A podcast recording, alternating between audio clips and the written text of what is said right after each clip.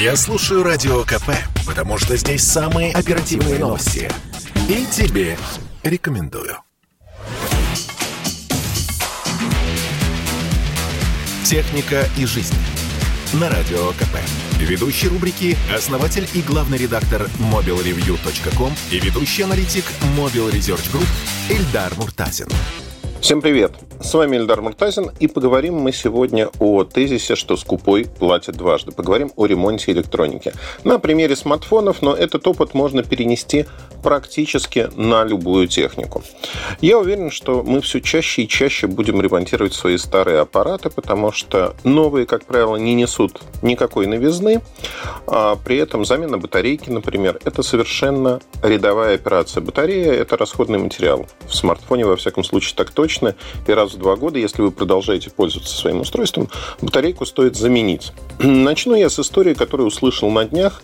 История печальная во всех смыслах о том, как на iPhone 12 Pro человек, который купил его год назад, iPhone 12 Pro Max, то есть это самый-самый дорогой аппарат, который на старте продаж стоил 120 тысяч рублей.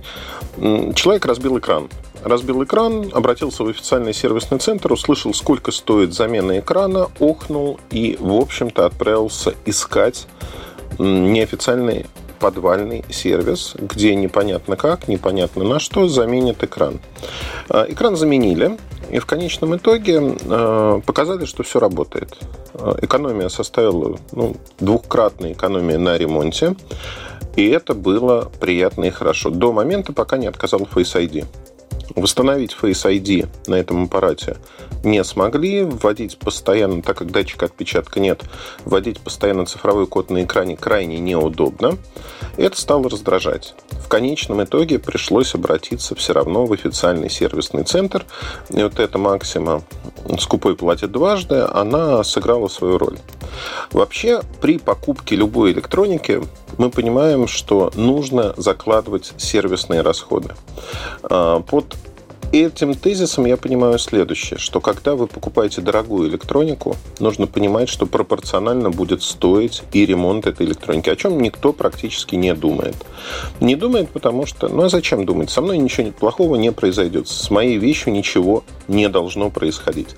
Но как только человек сталкивается со стоимостью сервиса, он охает, считает компанию жадной, и считает безосновательно, потому что, ну, в примере да, нашем, если вы покупаете iPhone, вы изначально покупаете премиальное устройство, люксовое устройство, не побоюсь этого слова, и это очень-очень дорого.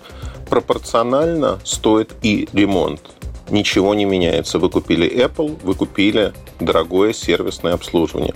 Если для вас это дорого, возможно, имеет смысл рассмотреть другие модели. Понятно, что хочется.